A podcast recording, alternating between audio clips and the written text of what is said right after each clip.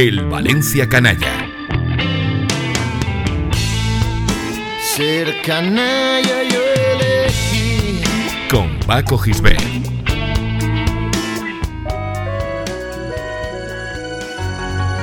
Now in Vienna, there's ten pretty women. There's a shoulder where death comes to cry. There's a lobby with 900 windows.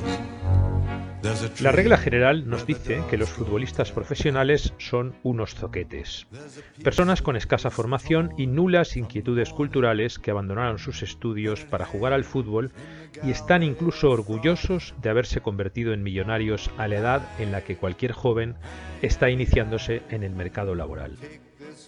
Cuando se plantan delante de un micrófono son los maestros del pienso de qué y el qué duda cabe cuando acuden a programas de televisión, cuentas chistes de los que solo se ríen ellos y se comportan como paletos. Sus manifestaciones pueden dar vergüenza ajena y sus referentes culturales son los personajes de los realities televisivos. Sin embargo, toda regla tiene sus excepciones y cada generación tiene futbolistas que se han distanciado de la norma porque su manera de ocupar el mucho tiempo libre del que disponen va más allá de pasarse el día mirando el último modelo del teléfono móvil, jugar a videojuegos o chatear con chicas a las que conocieron en la última fiesta a la que fueron invitados. Futbolistas que, por ejemplo, van al cine o al teatro, o que se les puede ver en una librería hojeando las últimas novedades literarias.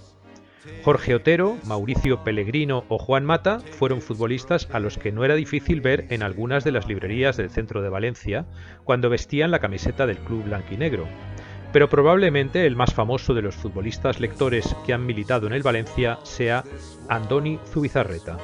Zubizarreta llegó al Valencia en el verano de 1994, después de que Johan Cruyff lo señalara como culpable de la derrota del Barcelona en la final de la Copa de Europa de Atenas, en la que el equipo catalán fue barrido por el Milan por un claro 4 a 0.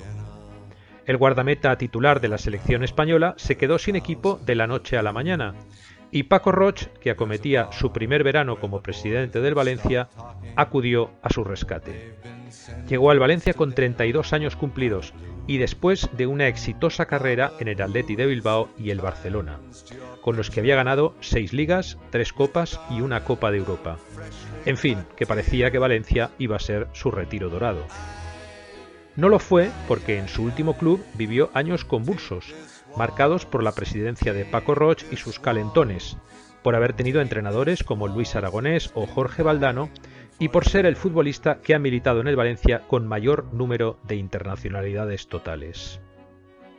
Desde su llegada a Valencia, Zubizarreta fue un jugador especial en la plantilla. Casado y con tres hijos pequeños, Zubi era un hombre poco dado a las salidas nocturnas, que prefería el hogar familiar a la noche valenciana.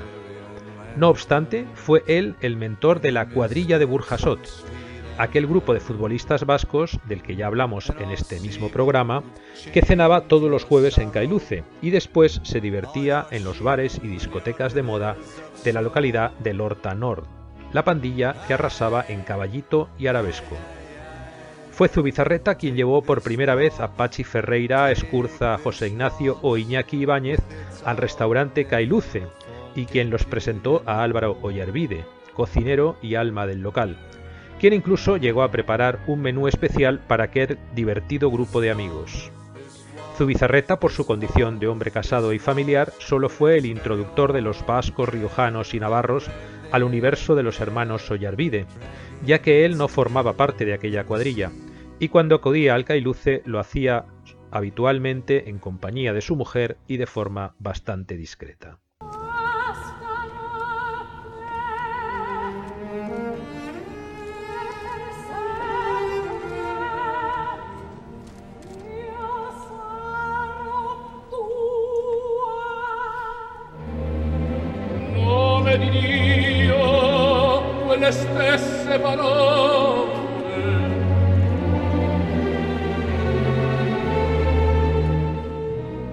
En los viajes, mientras sus compañeros gastaban bromas, contaban hazañas sexuales o jugaban a los videojuegos, Zubizarreta se apartaba del grupo con un libro en las manos para entregarse a la lectura.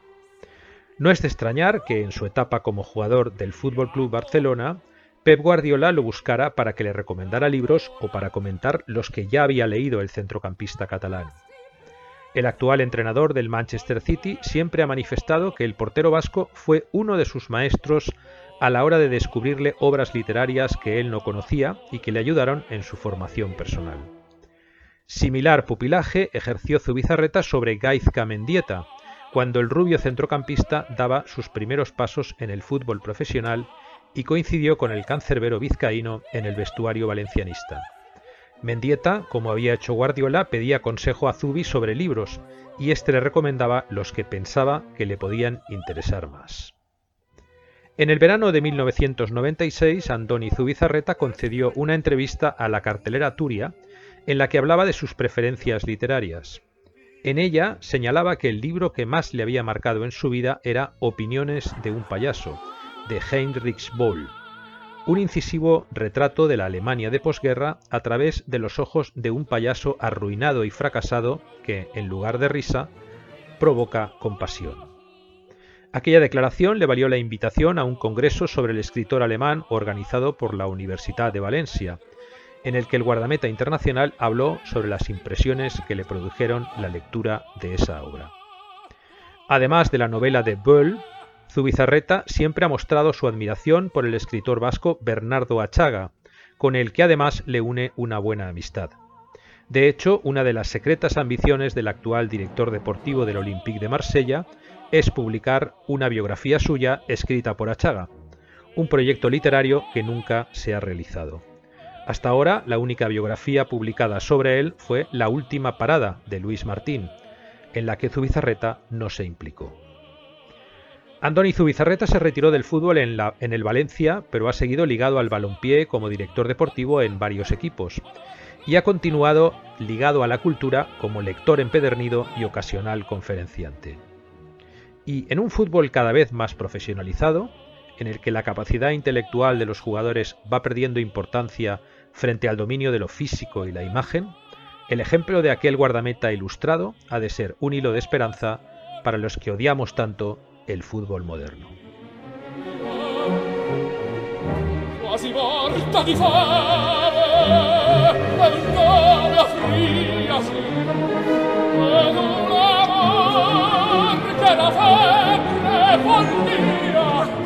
Escucha todos los programas en plazaradio.es y en valenciaplaza.com. Suscríbete a nuestros canales en Apple Podcast, Spotify, Evox y Google Podcast. Descarga la skill para Alexa de Plaza Radio o envía un WhatsApp al 605 66 36 70 para recibir cada nuevo episodio. También puedes seguirnos en Facebook, Twitter e Instagram.